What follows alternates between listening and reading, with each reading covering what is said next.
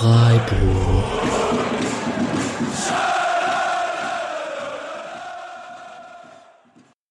Herzlich willkommen zur 82. Episode des Podcast Freiburg. Wir melden uns direkt aus der Sommerpause ähm, mit einem ganz kurzen Podcast heute zum ersten Testspiel gegen Saarbrücken, das heute stattgefunden hat.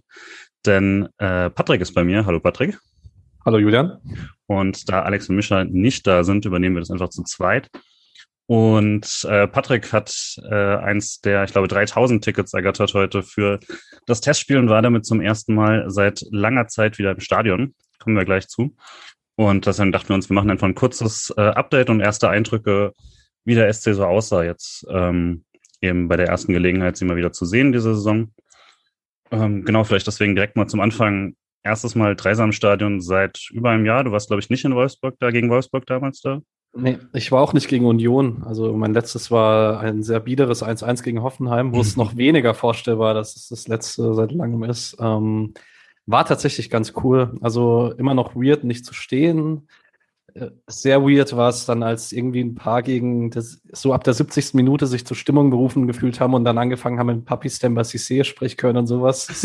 war, ja. Und es gab nicht mal Alkohol im Stadion, also ich weiß echt nicht, wo das herkam. Ähm, aber war schon cool. Also Dreisamstadion ist einfach immer was Besonderes und ähm, ja, auf jeden Fall heute nochmal festgestellt, wie sehr ich das eigentlich vermisst habe. Zum ersten Mal seit über 15 Jahren sagen nicht nur wir Dreisamstadion, sondern es stand auch wieder am Eingang und auf den Tribünen. Äh, das Dreisamstadion darf wieder Dreisamstadion heißen. Also seit dieser Saison. Das neue Stadion hat noch keinen Namen, da werden wir es sehen, aber ähm, auch mal wieder schön tatsächlich hat man noch gesehen, wie viele Leuten das dann doch tatsächlich was bedeutet hat, dass es eben nicht nur der Name ist, den man selber sagt, sondern dass das tatsächlich auch noch dasteht.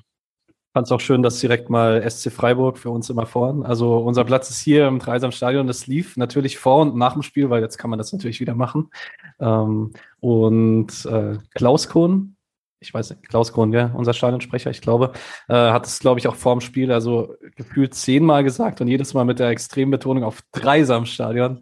Ähm, ja, fand schon schön. Ja, das freut mich auch schon sehr und freue mich darauf, wenn ich auch mal wieder drin sein darf. Ähm, vorher würden wir ein kurzes Update zur bisherigen Sommerpause machen, weil, wie vermutlich alle Hörerinnen und Hörer mitbekommen haben, so viel Neues ist nicht passiert beim SC. Äh, die Neuzugänge, die man hat, sind entweder zurückgekommen von einer Laie oder hochgezogen aus der U23. Äh, das wären dann äh, Noah Atubolu, äh, Kilian Sildilia, Kimberly Sequim, Noah Weishaupt, Kevin Schade und Sean Burkhardt. Alle haben heute auch schon gespielt, bis auf äh, Atubolu. Ähm, und Nico Schlotterbeck eben zurück von Union. Restlichen Leihspieler muss man jetzt mal schauen, aber das, da sieht es nicht so aus, als ob noch jemand weiteres bleiben wird. Und äh, ebenfalls mitbekommen dürften die meisten haben, dass äh, einige auch weggegangen sind. Chang-Hun Kwon wird ist zurück nach äh, Südkorea. Amir Brashi ist weg, Tempelmann ähm, und die Laien von Florian Müller und Güstil sind vorbei. Und äh, Günther, Lienhardt und Scholler sind noch im äh, Urlaub von der EM. Und Jeong, äh, glaube ich. Jeong ist noch im Urlaub und wird zurückkommen, weil er doch nicht zu Olympia berufen wurde. Äh, Kevin Schlotterbeck hat hingegen so eine kleine Achterbahnfahrt mitgemacht, war im Olympiakader, ist gestrichen worden und ist jetzt doch noch berufen worden, hat aber trotzdem heute ein letztes Mal mitgespielt, um welche zu kommen. Das heißt, so viel Transfernachrichten haben wir eigentlich nicht.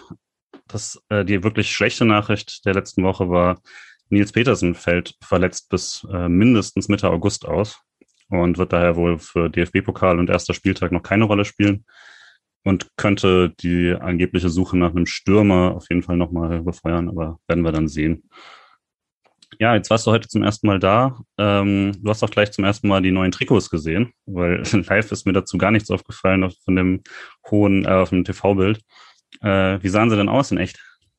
Ja, also die Greifenspuren waren natürlich nicht zu übersehen. ähm, nein, Spaß beiseite. Also ähm, ich finde es ganz schön. Ähm, ich mag ganz gerne schlichte Designs. Ich, mir gefällt aber tatsächlich das Auswärtstrikot sehr gut, aber ich habe einmal in meinem Leben den Fehler gemacht, ein schwarzes Trikot zu kaufen. Das ist im Sommer einfach im Stadion zum Kotzen. Ähm, deswegen mal schauen, vielleicht wird es das rote. Ich flirte mit dem roten Trikot mit Kimberley Sequem auf dem Rücken. Mal schauen. Der durfte heute auch gleich äh, anfangen. Äh, ich lese einmal die Aufstellung kurz vor und dann kannst du uns ein bisschen sagen, wie sie dann gespielt haben. Äh, zumindest mal die Mannschaftsteile kriegt man schon mal ganz gut hin, nämlich im Tor war Marc Flecken. Und die Abwehr haben äh, soweit erstmal auch drei Altbekannte äh, gestellt mit Nico Schlotterbeck, Manuel Gulde und Lukas Kübler. Aber auf der linken Seite dann schon äh, Kimberly Sekwem. Da hatten wir schon diskutiert, ob er in der Bundesliga nicht eher Richtung Linksverteidiger eingesetzt wird. Da war es zumindest mal sichtbar der Fall. Und Mittelfeld aus äh, Höfler, Haberer, Grifo und äh, vorne noch Höhler, äh, Kehrer und Führer. Wenn mich jemand korrigieren möchte, wie man Guillaume Führer ausspricht, äh, gerne. Aber so, so kannte ich es jetzt. Genau, wie haben Sie sich denn aufgestellt? Etwas überraschend tatsächlich. Also als die Aufstellung rauskam, sah das nach einem sehr klaren 4-4-2 aus, zumindest für mich, mit Grifo links, äh, Führer rechts, vorne Kehrer und Höhler. Tatsächlich war es von Anfang an ziemlich klar ein 4-3-3. Ähm, Streich hat es letztes Jahr mal angedeutet, dass es eine Möglichkeit ist. Ähm, es war sehr, sehr deutlich so. Höfler als tiefer Sechser, Haberer und Grifo als Achter und man hat sehr deutlich einfach an, daran gesehen, dass Grifo nicht einfach nur in die Mitte zieht, dass Höhler wirklich den linken Flügel besetzt hat. Ähm, in fast allen Situationen. Ähm, gegen den Ball war es dann Grifo meistens als zweiter Stürmer, der neben Kehrer gerückt ist, ähm, Haberer dann ein bisschen zurück und dann hat man gegen den Ball ganz normal 4-4-2 angelaufen, nachdem man das die ersten zehn Minuten probiert hat, im 4-3-3 äh, anzulaufen und dann Kehrer halt absolut keinen Deckungsschatten aufbauen konnte ähm, und Saarbrücken das relativ einfach überspielen konnte, hat man dann Grifo nach vorne geschoben. Ähm, allgemein 4-3-3, man hat schon viel von dem gesehen, was wir letzte Saison mal im ersten Spiel gegen Stuttgart positiv angesprochen haben. Also es ist sehr, sehr einfach in der Offensive Dreiecke zu bilden. Ähm, Gerade auf links Grifo, Sekwem Höhler hat man immer wieder zu dritt gesehen. Grifo soll so das Stück zentraler, war halt irgendwie überall zu finden. Das kam ihm ganz gut entgegen und auch rechts Haberer, Furrer, Kübler ein bisschen passiver. Ähm, aber auch da hat man das ganz gut gesehen. Es ist halt offensiv echt ein System, was sehr gut funktioniert. Hat aber auch seine Schwächen. Ähm, wo ich, das, das würde ich ganz kurz vorgreifen, auch vielleicht auf die zweite Halbzeit, weil der Vergleich ganz gut ist. Also Höfler war bärenstark in der ersten Halbzeit, ähm, weil man immer wieder gesehen hat, okay, in diesem 4-3-3 ist der Sechserraum oft sehr schwer zu verteidigen, weil beide Achter relativ weit nach vorne geschoben haben. Das haben auch Santa Maria und Weishaupt in der zweiten Halbzeit so gemacht. Und Keitel hatte dann oft Probleme, den ganzen Sechserraum abzudecken. Und Höfler hat sich halt einfach herausragend positioniert und wie man das halt von ihm kennt und hat es dann ganz gut gemacht. Ähm, würde sagen, das spricht eher für Höfler und gegen Keitel, aber zeigt halt schon, wenn man das so offensiv spielt, wie man es heute gemacht hat, hat das schon seine gewissen riskanten Seiten. Es war ja jetzt auch so gegen Stuttgart letztes Jahr in diesem 4-3-3, 4-1-4-1, je nachdem, wie man es dann genau zieht, äh, dass es da auch schon offensichtlich das Problem war, dass der große Sechserraum dann nicht so ganz abgedeckt werden konnte. Hat, hat man da irgendwie während dem Spiel gemerkt, dass, dass man da dann versucht hat, direkt darauf zu reagieren, durch dieses äh, zum Beispiel eben das 4-4-2-Rutschen? Oder gab es da nochmal Versuche, das so durchzuziehen ähm, und das dann doch nochmal quasi in der klassischen Formation durchzuprobieren? Ich glaube, man wollte allgemein heute probieren, wie man als aktiver Gegner auftritt. Mhm. Weil ähm, man hat es tatsächlich ähm, halt, also das große Loch im Sechserraum ist ja nicht unbedingt entstanden, wenn Saarbrücken gezielt aufgebaut hat, wo man ins 4 für 2 gegangen ist, sondern in Kontersituationen. Und also für mein Gefühl war die Reaktion, dass Nico Schlotterbeck und Gulde sehr, sehr aggressiv dann noch hochgepresst haben. Also gerade Nico Schlotterbeck ist da sowieso, glaube ich, äh, jemand, der dann natürliches Gefühl für hat, relativ äh, weit vorzurücken, um den Ball zu erobern. Das ist aber halt auch echt riskant. Also das 1-0 fällt zum Beispiel auch so in einem Durchbruch, ähm, wo Grimaldi dann hinter die äh, Kette startet. Das passiert aber auch zwei, dreimal mehr in der ersten Halbzeit. Und das ist schon was, ah, da kannst du halt auch echt übel bestraft werden mal in der Bundesliga, wenn du es so riskant machst. Ähm, genau. Das 1-0, was du gerade angesprochen hast, war dann auch äh, relativ schnell schon im Spiel. SC hatte eigentlich ja. ganz, ganz, äh, ganz gut angefangen. Da gab es eben die angesprochenen Sequim-Höhler-Kombinationen und äh, Grifo hatte schon diese große Chance nach, einem, nach einer guten Flanke, äh, die ich dann auch erst in der Halbzeit sehen konnte, weil genau da das Bild ausgesetzt hat, was es leider öfter getan hat. Äh, ihr werdet es besser gesehen haben. Äh, Gegentor ist dann aber Kübler Ballverlust und mhm. ähm, der vorher so gelobte Höfler ist dann in einer schwierigen Situation, aber lässt sich damit im Doppelpass ausschalten ähm, ist dann vermutlich eben auch genau so eine Situation, die man öfter haben würde, weil er muss dann quasi den zentralen Innenverteidiger spielen, wenn äh, quasi nur Schlotterbeck und Gulde als, als beide Innenverteidiger da sind und relativ breit dann verteidigen müssen. das wird dann natürlich das sein, was, wo diese Formation automatisch anfällig ist. Mhm. Ja. Ja, also Kübler allgemein, ich habe mir das mal in der ersten Halbzeit, ich habe im Stadion so ein bisschen mitnotiert, habe ich auch noch nie gemacht, aber Sitzplatz hat so seine Vorteile manchmal. Ähm, Kübler schon eine klare Schwachstelle. Also die drei besten Angriffe von Saarbrücken sind alle entweder im Tripling gegen ihn oder eben hier der Ballverlust. Aber man muss allgemein am Anfang sagen, die ersten 25 Minuten, Grifo hatte auch ein, zwei Ballverluste. Ähm, Haberer, glaube ich, auch. Man, also Saarbrücken ist schon mit deutlich mehr Zweikampfhärte rausgekommen und was jetzt aber auch nicht komplett überraschend ist, weil es sind halt zwei Profimannschaften gegeneinander und auch wenn Saarbrücken zwei Ligen tiefer spielt, die fangen halt in zwei Wochen an. Also das äh, muss man, denke ich, schon in die Betrachtung der ersten Halbzeit mit einbeziehen, dass wenn man dann mal einen Zweikampf verloren hat oder mal ein Laufduell verloren hat, dass man halt eine Woche in der Vorbereitung ist, während Saarbrücken wahrscheinlich vier oder fünf Wochen in der Vorbereitung drin sein müsste. Ansonsten Rest der Halbzeit, so mein Eindruck von dem, was ich sehen konnte, war dann durchaus äh, viel Druck vom SC, viele hohe Bälle in den Strafraum, paar ganz gute Chancen. Ähm, wie hast du es gesehen? Ähm, man ist tatsächlich ziemlich häufig an die Grundlinie gekommen. Ähm, über rechts sehr, sehr häufig über Vorrat, den man absolut positiv herausheben muss, der sich immer wieder getraut hat, ins Tripling zu gehen. Ähm, Thema Tripling werden wir auch in der zweiten Halbzeit noch mal haben, weil es da noch ein bisschen krasser war. Ähm, und auch Höhler auf links ist immer mal wieder durchgebrochen. Ähm, Sequim hat sehr, sehr hoch geschoben, was jetzt nicht überraschend ist bei ihm. ähm, da hätte ich mir sogar das ein oder andere Mal gedacht, ja, wenn da Günther durchgelaufen wäre, hätte Grifo den Steckpass vielleicht gespielt, weil er da irgendwie so diesen blinden Radar hat. Den hat er bei Sequim noch nicht. Ähm, aber war schon deutlich zu sehen für, natürlich, es war gegen Saarbrücken, aber man ist für Freiburger Verhältnis schon sehr häufig an die Grundlinie gekommen und hat dann meistens zumindest eine Ecke rausgeholt.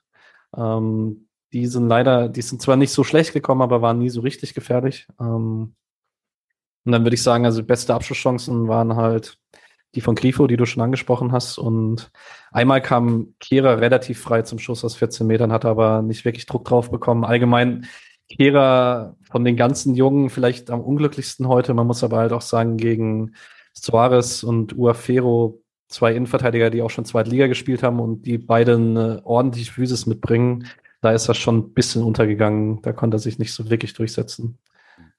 Ist dann, wird natürlich auch anders aussehen ähm, in, der, in der Bundesliga, dann eventuell eben, äh, je nachdem, wer dann vorne drin steht. Was ich insoweit nur ganz überraschend fand, war, dass man die, dass man Höhler da die ganze Zeit quasi diesen Außen, Außenstürmer hat spielen lassen, was er auch durchaus oft tut.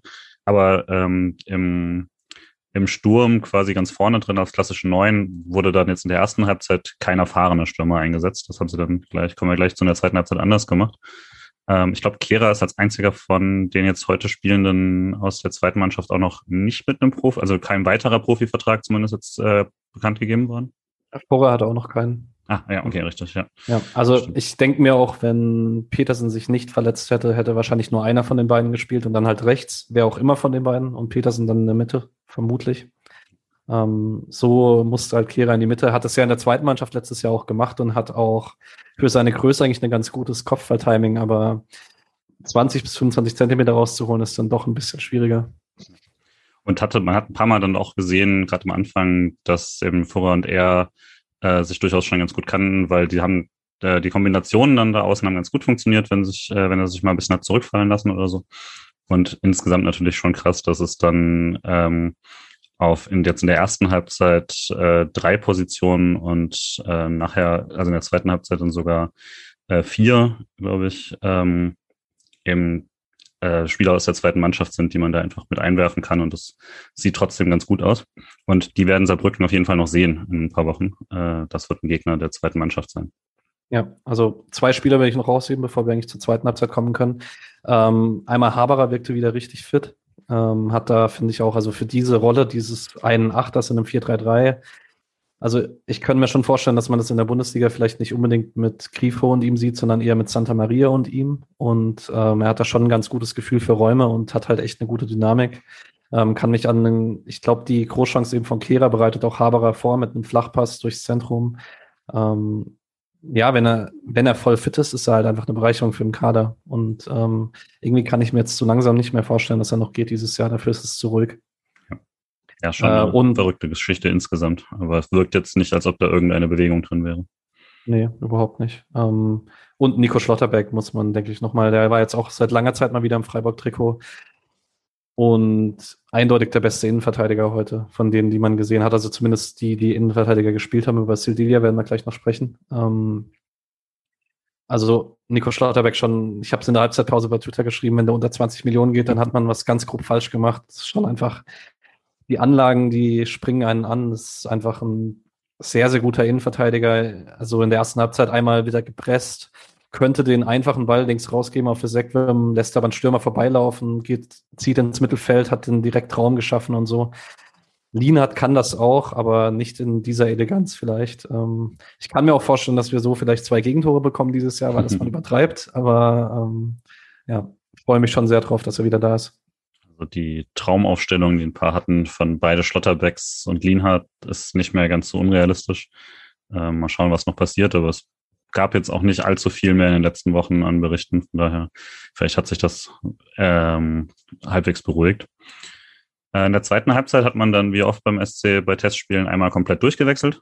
Äh, da ist kein Spieler auf dem Platz geblieben. Äh, einzig der Name Schlotterbeck bleibt gleich, aber das ist dann Kevin, der reinkommt. Äh, Formation ist, soweit ich das richtig sehe, erstmal gleich geblieben. ja und nein. Also ich war am Anfang tatsächlich irritiert, weil es sich aufgestellt hat wie ein 3-4-3 und Kevin Schlotterbeck dann rechter Innenverteidiger war und Sildilia linker Innenverteidiger. Und ich dachte mir so, hä, warum Dreierkette mit Sildilia links, wenn er das die ganze Saison rechts gespielt hat? Es war dann aber meistens in der Grundordnung doch ein 4-3-3 mit Sildilia als Linksverteidiger. Mhm. Ähm, und Schmied rechts, den Rest kannst du Genau. Gerne. Hatte ich auch so gar nicht unbedingt auf dem Zettel, dass er da quasi auch noch um diese mögliche Backup-Position äh, von Günther ähm, quasi auf dem Zettel sein wird. Aber genau hinten waren dann äh, rechts äh, Schmid und Kevin und äh, Schlotterberg und Heinz in der Innenverteidigung und der erwähnte Sildilia Linksverteidiger. Die sechs hat Keitel übernommen. Äh, der rechte Achter war Santa Maria und der linke Achter war Weißhaupt. Ähm, und rechts außen waren Burkhardt, links außen Schade und vorne Dimirovic. Das heißt, da wirklich jetzt mit Burkhardt, Schade, Weißhaupt, äh, Sindilia, ähm, dann vier aus der zweiten Mannschaft. Keitel kann man schon nicht mehr zählen, würde ich sagen. Der hat sich doch zu sehr festgespielt in den letzten Wochen in der ersten Mannschaft. Aber äh, und im Tor natürlich dann äh, gewechselt mit Upov. Genau. genau. Ähm, von äh, das Spiel ging ja auch mal, bevor man wirklich irgendwas sich taktisch oder äh, sonst wie anschauen konnte, sehr schnell äh, erfolgreich für den SC los mit direktem 1 zu 1 nach einer Minute, nach einem Eckball. Genau, ähm, direkt erste Kombination merkte man, dass sich Schmid und Santa Maria einfach sehr gerne mögen. Mhm. Äh, auf rechts äh, spielen da auch Dreieckskombination mit Burkhardt. Santa Maria flankt dann, wird geblockt und es gibt Ecke. Und Sildilia ist krass. Also, ich weiß, es waren neun Saisontore, glaube ich, letzte Saison, wenn ich mich nicht ganz täusche. Auch alle nach Kopf, nach Standard und er stand halt gefühlt 10 bis 20 Zentimeter höher als der Rest im Strafraum und köpft den halt wirklich wuchtig ein. Also das ist schon eine Waffe, glaube ich, wenn er sich in der ersten Mannschaft festspielt, weil man muss dann sagen, das ist kein Zufall mehr, wenn es in der Häufigkeit passiert. Ähm, aber auch guter Standard von Schmid, auf jeden Fall, der dann auch Kapitän war in der zweiten Halbzeit. Liefo übrigens in der ersten Halbzeit, fand ich sehr interessant. Ich hm. dachte, das wäre Höfler dann, aber ja. Ähm, und ich würde dann kurz die Phase danach so ein bisschen mhm. zusammennehmen, weil man hatte dann Durchbruch von Schade über links, der dann gefault wird, direkt am Strafraumrand. Das ist, glaube ich, gerade so Freistoß. Das habe ich von der Ost nicht so ganz gesehen. Ähm, dann gibt's nach dem Standard gibt's einen zweiten Ball. Ähm, Keitel chippt den überragend in den Lauf von Weißhaupt, der es 2-1 macht. Ähm, und dann muss man ehrlich die Viertelstunde danach einfach Noah Weißhaupt rausheben. Der hat immer mal wieder gegen den Ball, also es ist sehr, sehr fluide zum 3-4-3 gewechselt, ist dann zum linken Schienenspieler geworden, den man aus der zweiten Mannschaft kannte und hat dann aber jede Chance, die kreiert wurde, war irgendwie ein Tripling im Zentrum von Weißhaupt. Ähm, und allgemein, also man hat auch die Trippelstärke von Schade wieder gesehen, von Furrer in der ersten Halbzeit. Und ähm, ich weiß, wir sprechen jetzt über die erste Halbzeit, aber äh, über die erste Halbzeit, über die erste Mannschaft. Aber ich fand schon sehr, sehr interessant, weil ich mir persönlich gedacht habe, okay, man hat letztes Jahr in der Regionalliga Südwest viele Tore von der zweiten Mannschaft aus dem Offensivtripling kreiert und dachte mir so, oh, ob das so schnell, so einfach transformierbar ist in die dritte Liga, keine Ahnung. Heute war es sofort transformierbar. Das war ein Drittliga-Verteidiger und wenn die Offensiven ins Tempo kommen, ist das schon eine Waffe. Also dachte mir auch, wenn man, gerade wenn man eine 4-3-3 spielt, kann ich mir vorstellen, dass da ein Schade, ein Weißhaupt, ein Furrer, ein Burkhardt, dass wir die häufiger mal sehen in der ersten Mannschaft, so als ersten Backup von Schalay und Grifo, weil das ist echt ein Element, was man so nicht im Kader hatte. Mhm. Und man ist wirklich sehr, sehr häufig an Außenverteidigern vorbei Richtung Grundlinie gekommen. Und Noah Weißhaupt ist einfach sehr gut. Das habe ich mir so aufgeschrieben in der zweiten Halbzeit. Also ähm, das ist wirklich ein sehr, sehr guter Kicker. Würde noch einmal kurz zum Tor, ähm, weil du hast schon gesagt, was, wie schön dieser Pass von Keitel auf Weißhaupt war. Generell die ganze Szene war äh, so ein kleines Bewerbungsschreiben auf jeden Fall von ihm dafür, dass, dass du ihn vorher ja schon mal gesagt hast, dass er diesen riesigen Sechserraum noch nicht ganz so abdecken konnte. Was er da offensiv gezeigt hat, war dafür eben sehr, sehr stark, weil er äh, diesen zweiten Ball erstmal so gut behauptet und sich dann ähm, durch diesen, diesen Turn äh, erstmal wieder den Platz verschafft und dann, während er relativ bedrängt ist, äh, die Übersicht hat und aus dem Fußgelenk eben so einen halb gechippten Ball spielen kann. Das war auf jeden Fall richtig stark. Äh, generell ist es natürlich so, dass wenn wir das jetzt schauen, dass wir dann mehr auf die Spieler achten, die man äh, in der ersten Mannschaft noch nicht so viel gesehen hat. Würde aber sagen, als, als äh, Thema insgesamt ist, dass da ähm, sehr viele Optionen für das Trainerteam da sind, die man jetzt, also letztes Jahr hatte man darüber gesprochen, dass man im zentralen Mittelfeld eben einige hat, äh, mit Bukalfa eben auch, Tempelmann und Keitel, die sich dann jetzt in der Liga lange Zeit nicht ganz so äh, zeigen konnten. Was man aber ver vergisst, ist, dass der SC in den letzten zwei Jahren relativ untypisch wenig Verletzungen hatte. Das kann man dann verschiedene Sachen zusammennehmen, Athletiktraining, sonst was. Ähm, aber natürlich muss man sagen, man kann auch schon Pech haben und dann hat man eine, eine Häufung von Verletzungen. Das ist schon ein Luxus, dass man äh, dort auf fast jeder Position relativ gut reagieren kann. Ich würde aber auch ähm, noch dazu sagen, also wenn wir jetzt noch mal über die jungen Offensiven sprechen, wo man jetzt das Übergewicht hat im Vergleich zur letzten Saison. Ähm, ich denke, Weißhaupt kann man ein bisschen rausnehmen, wenn man äh, das, sich das Drittligaspiel anguckt, weil wenn man in der dritten Liga das gleiche System weiterspielt, dann wird er dort halt wieder linker Schienenspieler sein. Aber wenn man sich jetzt die vier anguckt, die heute gespielt haben, mit äh, Furrer, Kehrer, Schade und Burkhardt, dann kann man halt, wenn man, in wenn man wieder vom Dreiersturm ausgehen, kann man jedes Mal jemanden hochziehen in die erste Mannschaft dort mitnehmen und hat halt trotzdem die zweite Mannschaft nicht unbedingt geschwächt. Und das ist sicherlich eine, nimmt sicherlich Druck raus, daraus, dass man ja eigentlich oben mit Quan und Thiel zwei Kaderoptionen für vorne verloren hat. Ähm, und sorgt dann sicherlich auch dafür, dass Hartenbach und Seier sagen können, okay, wir warten mal, bis sich die Preise entspannen und wenn es halt nichts Passendes gibt, dann gibt es halt nichts Passendes. Ansonsten in der zweiten Halbzeit, ähm, Saarbrücken hatte dann durchaus auch mal ein paar Gelegenheiten, mehr als in der ersten, hätte ich sogar gesagt. Ähm, mhm. Dafür, dass es von, vom reinen Score jetzt so ist, dass man in der ersten quasi verloren hat, in der zweiten gewonnen. Äh, würde ich sagen, vom Spiel her hat sich das nicht ganz so dargestellt. Uphoff musste auf jeden Fall mal richtig gut retten und so. Ähm, ist da irgendwas generell noch aufgefallen beim Spiel vom SC, auch so gegen, äh, gegen den Ball? Ähm, ich sehe Kevin Schlotterbeck nicht in der Viererkette. Das ist mhm. mir heute nochmal klar geworden. Also er hat sich nochmal ein bisschen schwerer getan, weil er halt das Linksfuß den RIV geben musste. Ähm, aber es waren zwei Situationen, wo er mit dem Tempo Probleme hatte, wo Saarbrücken ganz gut hinter die Kette gekommen ist. Äh, eins von, einmal dann aber auch einen ganz üblen Fehlpass, den man von ihm nicht kennt, wo Santa Maria das für ein Vorbereitungsspiel sehr, sehr harte Foul zieht ähm, um das 2-2 zu verhindern. Ähm, ja, man, man hat dann doch irgendwie ein bisschen was zugelassen. Ähm, man hat aber auch das Gefühl, man hatte irgendwie ein bisschen weniger Spielstärke im Spielaufbau. Man hatte Sedilia als Rechtsfuß auf links, das war okay in der Bewegung nach vorne, war aber im Spielaufbau ein bisschen schwierig. Uphoff war krass viel schwächer als Flecken am Fuß. Also so krass, dass es wirklich auffällig war, wie viele schwache Bälle waren hinten raus. Und Schlotterbeck hat sich halt auch nicht so leicht getan im Aufbau dann ähm, mit als Linksfuß. Und Keitel ist halt auch nicht Höfler, muss man einfach sagen. Also da waren, hat sich dann teilweise angeboten, hat dann aber einen Ball nicht bekommen, wo ich mir dachte, okay, wenn der Höfler gestanden wäre, ist egal, wer da von Zerbrücken anläuft, dann hätte man ihm den Ball gegeben.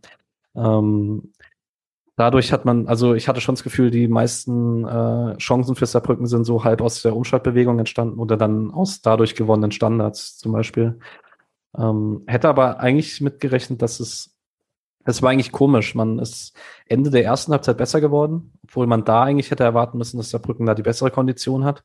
ist aber Ende der zweiten Halbzeit schwächer geworden, obwohl man, obwohl Saarbrücken mit einigen Spielern durchgespielt hat und relativ spät gewechselt hat und so weiter. Aber also damit war es nicht wirklich erklärbar. Ich weiß nicht, man hat, man hat in der zweiten Halbzeit die besten 20 Minuten des Spiels, aber halt auch die schwächsten 20 Minuten im Spiel, mhm. kann man schon so sagen. Hast du sonst noch was zum Spiel selbst? Hm, nicht unbedingt, nee. Also ich bin sehr gespannt, ob wir das System häufiger sehen werden. Mhm. Ich kann mir gut vorstellen, dass man es deswegen auch heute ausgetestet hat, weil man sich überlegt, es im Pokalspiel zu spielen. Mhm. Ähm, weil es einfach schon sehr, sehr gut ist, wenn es ein Spiel ist, in dem man damit rechnet, dass man dominant offensiv spielen muss. Ähm, weil es nicht ganz so anfällig ist wie das äh, 5 Router 1, was man letztes Jahr ab und zu probiert hat, wenn man mit hohen Ballbesitzzahlen gerechnet hat, weil man also man hat einen geordneteren Spielaufbau, habe ich das Gefühl. Man hat im Spielaufbau auch deutlich mehr Optionen und es ist halt einfach, also ich glaube, offensiv dürfte es kein System geben, in dem man Grifo besser einsetzen kann, als wenn man ihn in dem System als linken Achter spielt, weil er halt super viele Freiheiten hat, sich überall hinbewegen kann und trotzdem irgendwie überall abgesichert ist. Ähm, und Streich wirkte relativ zufrieden, das kann ich vielleicht noch das Spiel mhm. heute sagen. Das, äh, ich glaube, dass man, also es wirkt schon sehr danach, als hätte man in der ersten Trainingswoche auf das Spiel so hintrainiert, dass man da taktisch das mal probiert und dass er, glaube ich, ganz glücklich damit war, wie es funktioniert hat. Ich denke, für den, äh, für, also für eine Vorbereitung tendiert man ja auch gerne dazu, sowas dann überzubewerten, wenn es beim ersten Mal war. Aber es ist sicherlich kein Zufall, dass man jetzt bei beiden Halbzeiten dieses System gespielt hat, auch mit Spielern, die nicht per se dort reinpassen. Ähm, und dementsprechend, also letztes Jahr war es ja dann doch so, dass man äh, ziemlich hohe taktische Varianz hatte beim SC und ähm, dementsprechend Streich hat ja immer gesucht nach dieser Möglichkeit, wie man gegen tiefstehende Gegner ähm, auftreten kann. Ich vermute, so ist es natürlich trotzdem jetzt sehr anfällig, was ja, was ja für äh, Streich schon exakt das ist, was er eigentlich in der Bundesliga vermeiden möchte. Aber wenn man das, äh, wenn man das schafft, das so einzuspielen, dass man so ein paar Anfälligkeiten rausnimmt oder weiß, wann man sich zurückfallen lassen muss, um zum Beispiel Höfler zu unterstützen, wäre das natürlich sehr interessant. Da wird man bei den nächsten Vorbereitungsspielen ähm, drauf schauen müssen. Äh, nächste Woche geht's für den SC ins Trainingslager, wie üblich in Schruns. ähm, und ich glaube, ansonsten als Testspiel ist erstmal nur eins gegen Bayer Leverkusen dort angesetzt. Ansonsten wird man dabei wie immer äh, verschiedene Gegner haben. Ich, hab's jetzt ich glaube, es gibt noch ein zweites. Ah, gegen FC Vaduz spielt man noch im Trainingslager. Und natürlich noch gegen den FC Vaduz. ähm, genau, und ansonsten wird man noch schauen, ob es da weitere Spiele gibt. Ähm, wir werden mal schauen, was wir noch äh, in den nächsten Wochen machen in der Sommerpause. Die EM ist fast vorbei. Wir nehmen einen Tag vor dem Finale auf. Ähm, Patrick und ich haben auf England als EM-Sieger getippt. Das heißt, keiner von uns wird jetzt noch den Tipp ändern. Aber äh, nur als kurze Bestätigung davon, dass nur wir beide beim Podcast die EM richtig vorhergesagt haben. Und genau, dann schauen wir mal, mit welchen Folgen wir uns noch melden in den nächsten Wochen. Und ich sage danke, Patrick, dass du uns live aus dem Stadion berichtet hast. Ja, fast live. Es wäre äh, wär schön gewesen, wenn wir das heute Mittag einfach als Livestream gemacht hätten, aber. Live nee, aus dem äh, Stadion getweetet hast und uns danach genau. Äh, mitgeteilt hast. Ja, gerne. Ähm, ich wünsche euch auch allen noch eine schöne Sommerpause. Mal schauen. Also erwartet jetzt nicht, dass es sowas nach jedem Testspiel gibt, nee. aber vielleicht gibt es noch mal ein Zwischenupdate. Mal schauen. Ähm, ja, ein schönes Wochenende. Größere genau. Nachrichten gibt, dann melden wir uns nochmal. Schönen Abend noch. Gleichfalls. Ciao. Ciao.